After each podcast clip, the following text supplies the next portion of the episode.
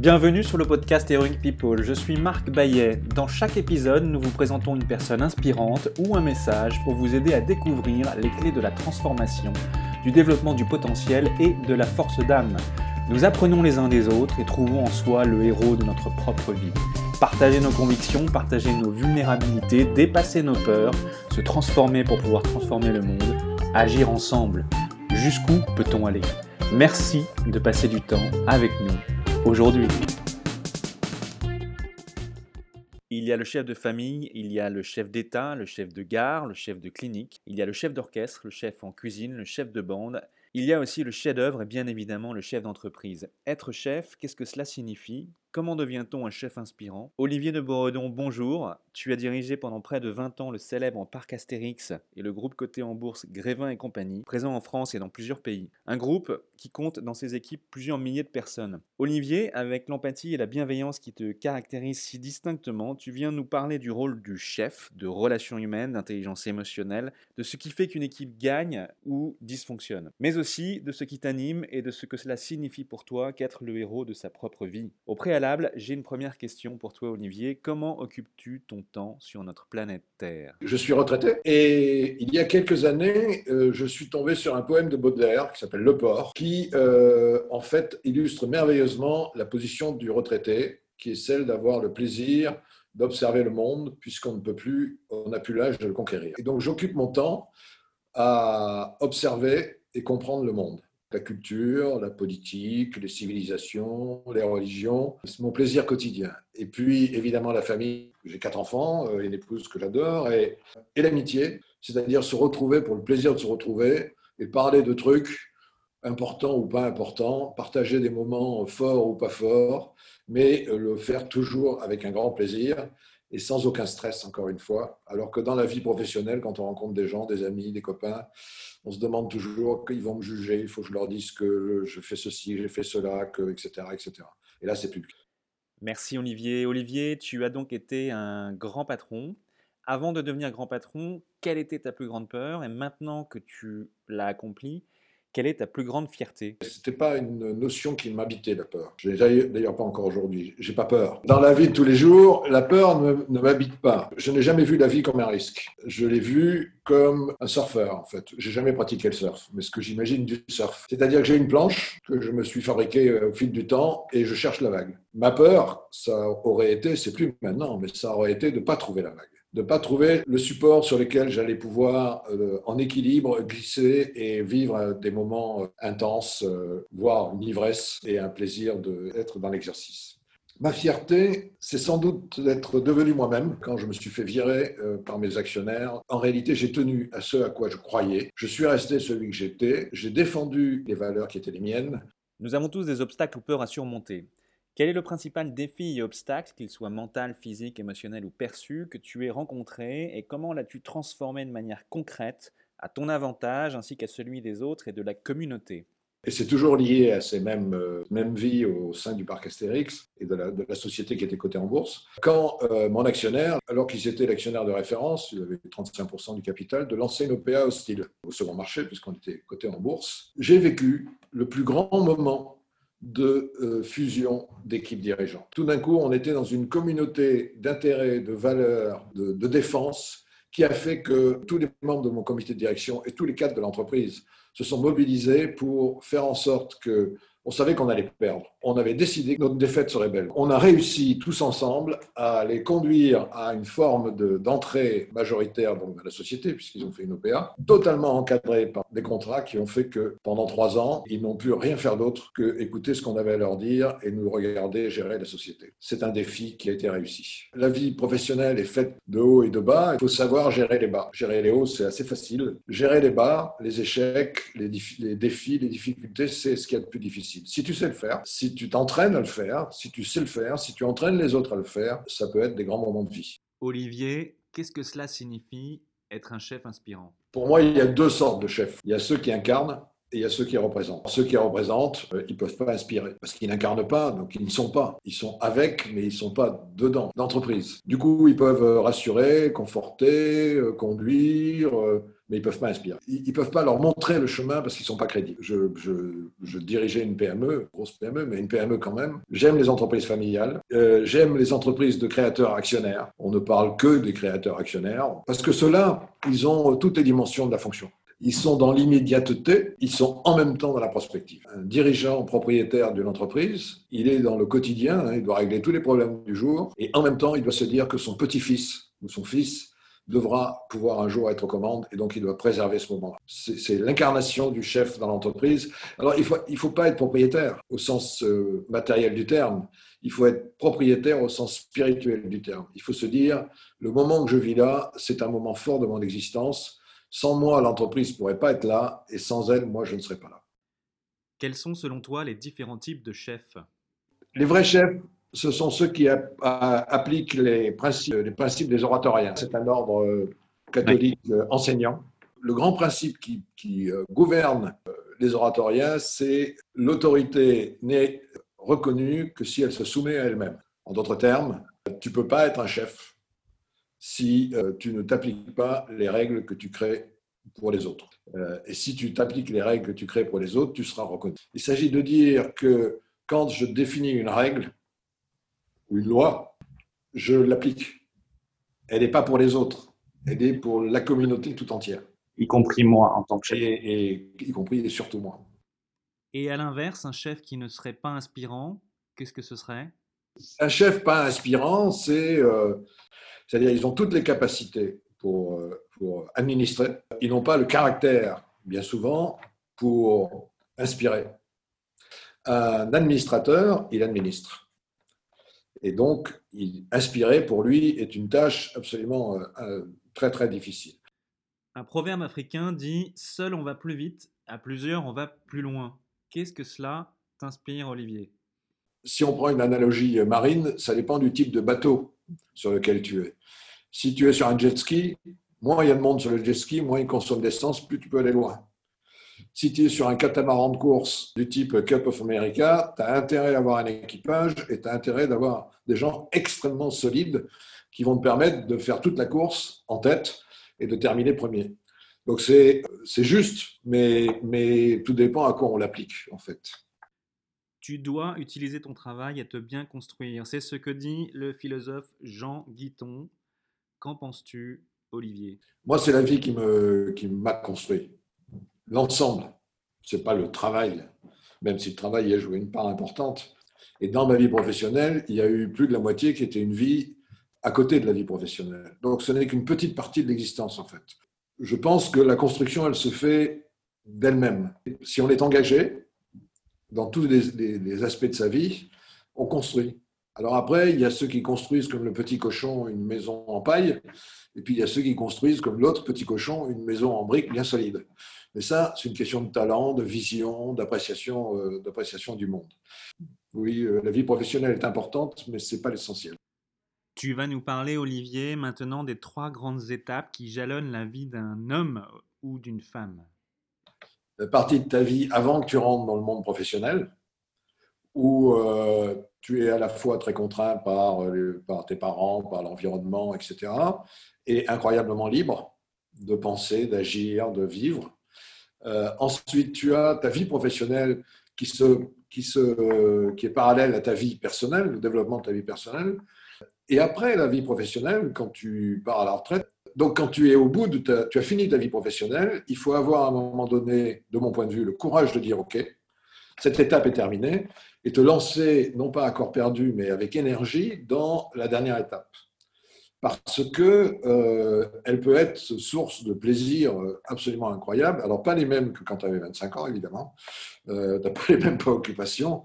Mais euh, cette observation et cette découverte du monde euh, c'est absolument euh, faire des voyages pour aller découvrir le meilleur de la civilisation. Et pour moi, ce sont les, les, musées d'art et, plus particulièrement de peinture. Euh, c'est une richesse incroyable. Il ne faut pas louper la troisième. Je crois que tous les retraités qui font quelque chose pour les autres, sur le plan affectif, émotionnel, éducatif, etc. etc. Après ça, il faut profiter de l'instant je passe par exemple tous les matins une heure et demie à lire les journaux de la Terre entière. Petit à petit, euh, ma conception du monde évolue. Qu'est-ce que l'ego pour toi, Olivier? L'ego est-il un ami? L'ego est-il un ennemi? Ou l'ego est-il à la fois un ami et un ennemi? Sans ego, il n'y aurait pas de créateur. De créateur au sens des créatifs. C'est-à-dire que s'il n'y avait pas d'ego, il n'y aurait pas d'artiste. Parce qu'un artiste, avant tout, ce qu'il veut, c'est passer ses idées, sa vision du monde, ses états d'âme, son être. Voilà. Une fois qu'il a fait ça, une fois qu'il a eu, il a engendrer sa création, il est en paix avec lui-même. Sans ego, il n'y aurait pas de créateur, il n'y aurait, y aurait pas d'entreprise magnifique, il n'y aurait pas d'artiste. Euh, le problème, c'est quand l'ego s'exprime chez les gens qui n'ont pas de talent. Son ego devient absolument nuisible. Alors que, à côté de ça, le pape, les papes en général, et le pape en particulier, donc est un, des leaders euh, charismatiques du monde. Il a un talent énorme et euh, son ego, parce qu'il a sûrement un ego très important, son ego sert le monde. Si tu arrives à prendre conscience que tu as un ego qui travaille, tu peux, dans les situations, parce que l'ego il se manifeste toujours dans les situations de tension, tu peux te dire Ah, tiens, c'est mon ego qui, qui est en train de faire le tour. Alors, justement, la philosophe Cynthia Fleury, dans son livre Sigil la mère s'exprime sur euh, la notion de l'ego et notamment sur euh, les dangers du ressentiment. Elle prêche justement la domination des effets négatifs de l'ego. Elle prêche la lutte contre le ressentiment en disant que le ressentiment pourrit ta vie. Il y a un événement qui t'est défavorable et tu commences à construire une, euh, stratégie de vengeance, de méchanceté même. Et c'est le ressentiment qui te fait vivre ça et tu peux l'éviter. Tu te positionnes en victime et tu as un ressentiment qui commence à naître, une espèce d'aigreur envers celui qui a provoqué l'incident ou celle qui a provoqué l'incident.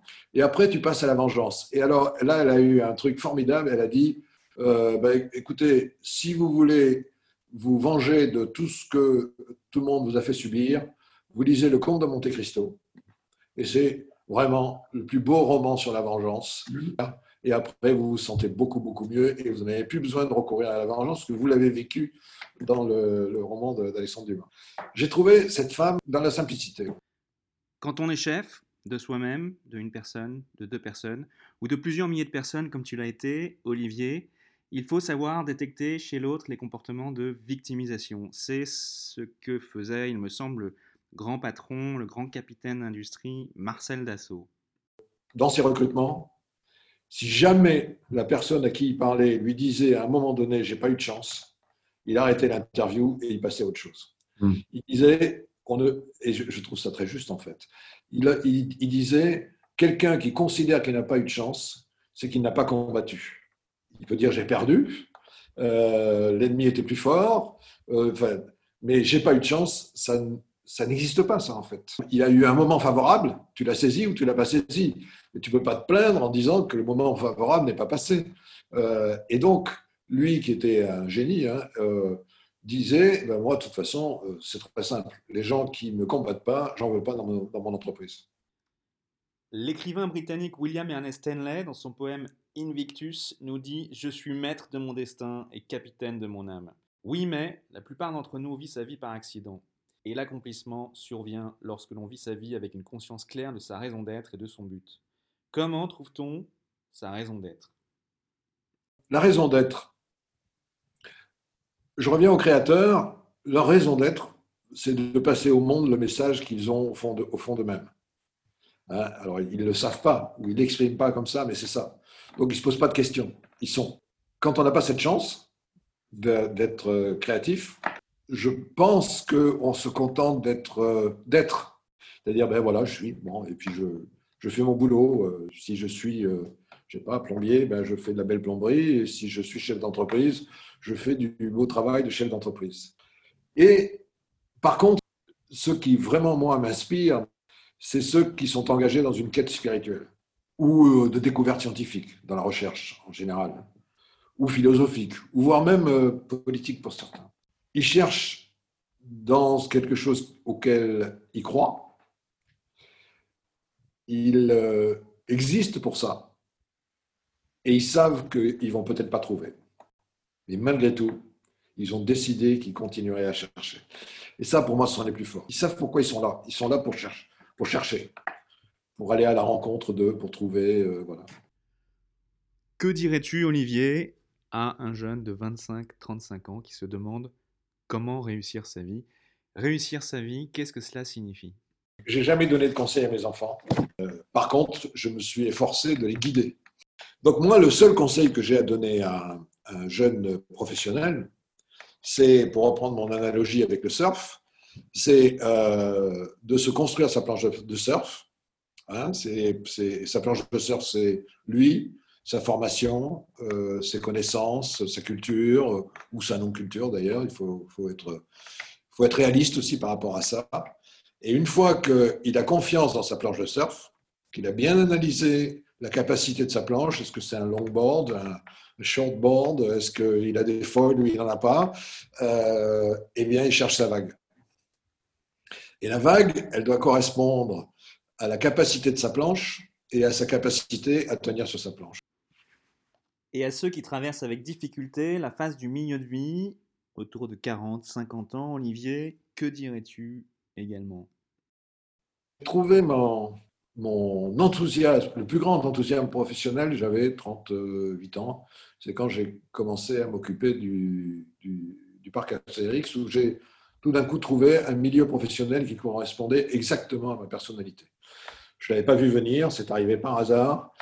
Et j'ai donc changé de, branche d'orientation. Euh, à 40 ans, contrairement à ce qu'on pense, parce qu'on a des crédits, une famille, des enfants, euh, etc., c'est l'âge où on peut faire des choix. C'est vraiment l'âge où on peut décider de faire autrement, autre chose, différemment. Ça, implique beaucoup de, je ne sais pas si les sacrifices, mais enfin beaucoup de mouvements. Mais on ne peut pas faire ça si on n'a pas le courage. Et particulièrement le courage de s'écouter soi-même. Le courage, c'est à la fois la lucidité, à la fois la combativité pour aller convaincre tous ceux qui vont te dire que non, c'est pas possible, à commencer par ton entourage proche et ceux qui t'aiment, qui vont dire mais t'es fou. La capacité à, à, mettre en œuvre ce qu'on a décidé de faire. Des rêves et des fantasmes, on en a tous, on peut tous en construire, mais mettre en œuvre, ça c'est beaucoup plus difficile. Donc je dirais que quelqu'un qui a 40 ans, il porte en lui l'ailleurs meilleur où il pourrait se réaliser davantage, il va peut-être gagner moins d'argent, il va peut-être avoir moins de gens à diriger, il va peut-être avoir des projets euh, plus, plus matériels, plus terre à terre, comme euh, on voit maintenant des gens qui quittent l'entreprise pour devenir boulanger. Mais il va se mettre à exister vraiment, et ça, ça n'a pas de prix. Qui a mieux réussi sa vie? Bill Gates ou Mère Teresa? Quand tu te le poses à toi-même, tu te dis, mais oui, au fond, quels sont mes critères de réussite? Qu'est-ce qui me fait penser que je vais réussir mon existence Quel chemin je pense devoir emprunter pour me dire à la fin, j'ai réussi mon existence? Et ça, c'est pas le nombre d'employés, le nombre d'enfants, euh, le nombre de millions, euh, c'est rien de tout ça. C'est juste le plaisir d'avoir été et, d'être euh, en accord avec soi-même. Woody Allen dit Si vous n'échouez pas de temps en temps, c'est que vous ne faites rien de très innovant. Pour toi, quelles sont les vertus de l'échec? La première chose, c'est que l'échec peut te conduire au ressentiment. Et si tu vas dans le ressentiment, tu vas dans la vengeance. Et si tu vas dans la vengeance, tu vas te ronger de l'intérieur.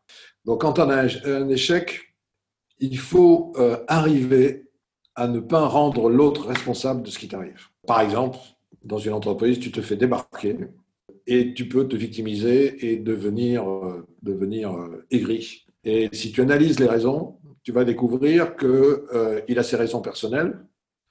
Euh, et puis aussi, tu as peut-être des manquements, des défauts, euh, des, lourdeurs des, enfin, dans ton comportement qui a conduit cet homme ou cette femme à te, à te, à te virer. L'échec, il doit d'abord t'apprendre la lucidité. Mais à partir de là, tu peux te reconstruire, te corriger. Olivier, tu as été amené à gérer des équipes de plusieurs milliers de personnes. Quel conseil donnes-tu pour constituer et gérer une équipe qui gagne? L'écoute, le respect, d'abord, le respect de l'autre, la reconnaissance de ce qu'il peut euh, demander, du bien fondé de sa demande, et la réactivité. Parce que chaque individu vit sa propre aventure personnelle. Et le chef d'entreprise, le chef d'équipe, le patron, il doit mettre en scène cette aventure personnelle. Il doit réunir les conditions qui permettent à chacun de euh, développer son aventure personnelle. Qu'est-ce qu'il faut pour avoir une bonne équipe? Il faut une complémentarité de talents, c'est-à-dire qu'il ne faut pas engager des gens qui savent faire la même chose, parce que tu, ils vont inévitablement se retrouver en conflit, parce qu'à un moment donné, ils vont se marcher sur les pieds. La deuxième chose qui est fondamentale, c'est la fusion des valeurs personnelles. C'est-à-dire que si les gens n'ont pas les mêmes valeurs, c'est ce qui constitue euh, mon moi profond, ce qui euh, valorise mon existence en quelque sorte. S'il n'y a pas fusion de valeurs, s'il n'y a pas accord des valeurs essentielles, il ne peut pas y avoir équipe. Il faut qu'il y ait une vision partagée qui seule pour apporter l'ambition commune. Si on n'a pas la même vision, ou si on n'adhère pas à la même vision, on n'est pas forcément obligé de l'avoir, mais elle doit exister, on ne pourra pas mettre ensemble nos ambitions et tout ce qui découle de l'ambition, tout ce positif qui découle de l'ambition, l'énergie. Olivier, merci. À l'inverse, quelle serait la recette pour constituer une équipe qui ne gagne pas, pour constituer une équipe qui dysfonctionne? Il n'y a pas de recette. C'est ce qui se passe la plupart du temps. Et la deuxième chose, c'est, je crois, qui est très importante, c'est qu'une équipe sans chef, ce n'est pas une équipe. Alors qu'il soit élu, nommé, désigné, autoproclamé, il faut que l'équipe ait un chef dans lequel elle se reconnaît. Il y a des équipes formidables avec des, dirigées par des femmes ou des hommes totalement imbuvables, mais l'équipe se reconnaît dans les qualités profondes de ce chef et elle fonctionne. S'il n'y a pas ça, si l'équipe ne sait pas pourquoi elle est là et si elle ne se reconnaît pas dans un chef, tu peux être sûr qu'on va aller vers un gaspillage incroyable de la joie d'être ensemble et de faire des choses ensemble, ce qui faut partie quand même de la vie professionnelle. Sur le court terme, il peut y avoir une équipe qui est constituée de quelques personnes qui font des choses ensemble. Mais à un moment donné, il faut qu'il y ait un leader. Et, l'illusion de croire qu'on va se mettre à 25 euh, euh, et que dans l'entreprise, et que chacun va faire un petit bout du boulot et qu'au bout du compte, on partagera les profits, etc., ça ne marche pas. C'est pas possible. Parce que moi, j'ai besoin de quelqu'un qui éclaire mon chemin, ne serait-ce que pour m'y opposer et lui dire non, écoute, tu ne claires pas du bon côté. Mais autrement, si j'ai personne à qui parler, à qui m'opposer ou, ou, suivre, ben je ne sais pas où je vais. Question au grand patron d'entreprise que tu as été, avec qui rêves-tu de prendre un café? Avec le prieur d'un monastère de, de moines contemplatifs. Les personnes qui me, m'intriguent le plus, ceux dont j'aimerais connaître le secret, ce sont ceux-là. Comment quelqu'un peut décider de consacrer sa vie à la prière, en considérant que c'est une façon de sauver le monde pour les autres.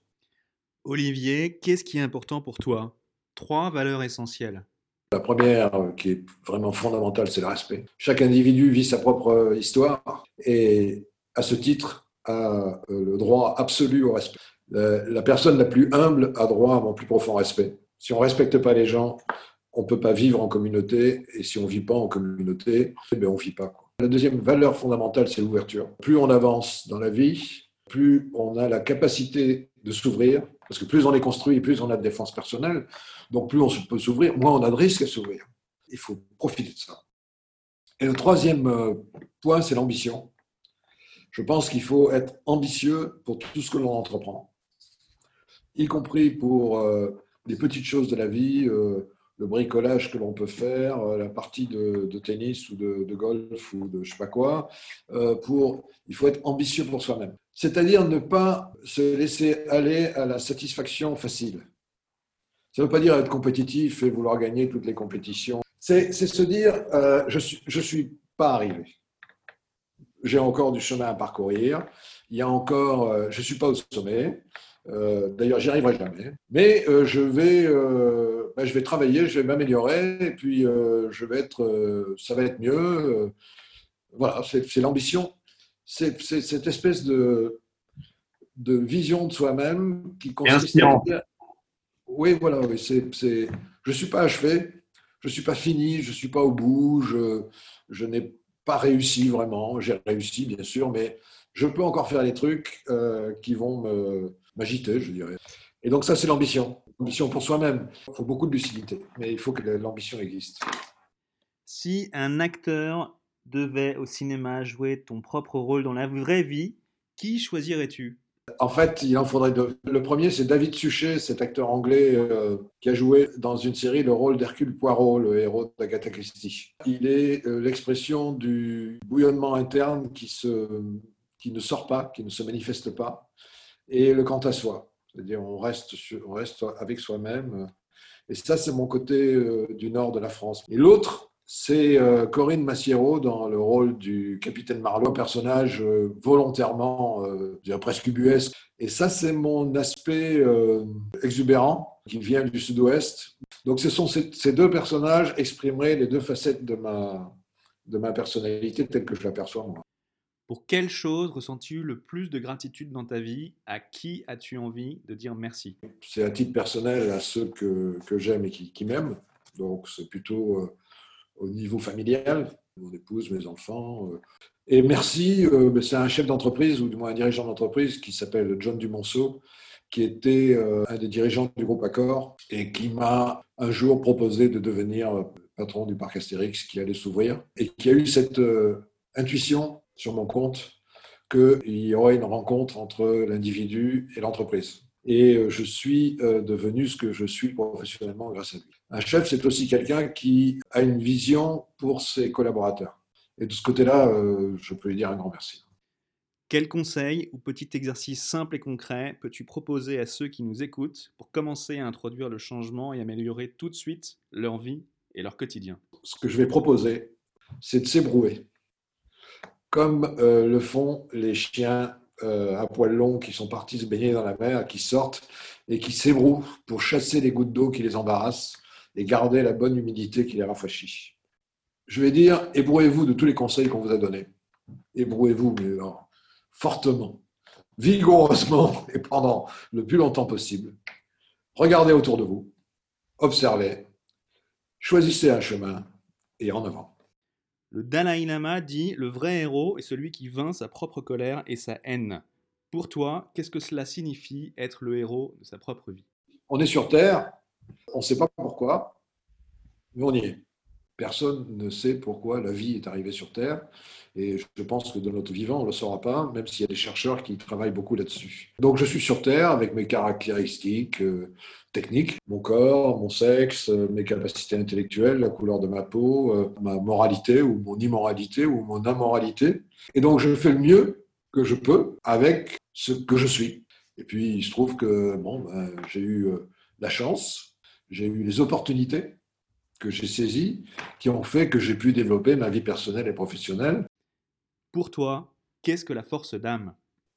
Je pense que la force d'âme pour les humains, c'est la capacité à se sublimer pour une cause à laquelle on a euh, souscrit ou à laquelle on adhère. Parce qu'on voit tous les jours des gens se dépasser, se sublimer euh, pour les autres ou pour eux-mêmes, et on se dit, mais ces gens-là ont une force incroyable, et ça, c'est la force d'âme. C'est-à-dire, c'est, leur moi intérieur, leur moi profond qui prend la commande parce qu'ils croient à la cause qu'ils défendent ou qu'ils soutiennent. La force d'âme, c'est défendre quelque chose en quoi on croit profondément et ne pas le défendre d'une façon égoïste.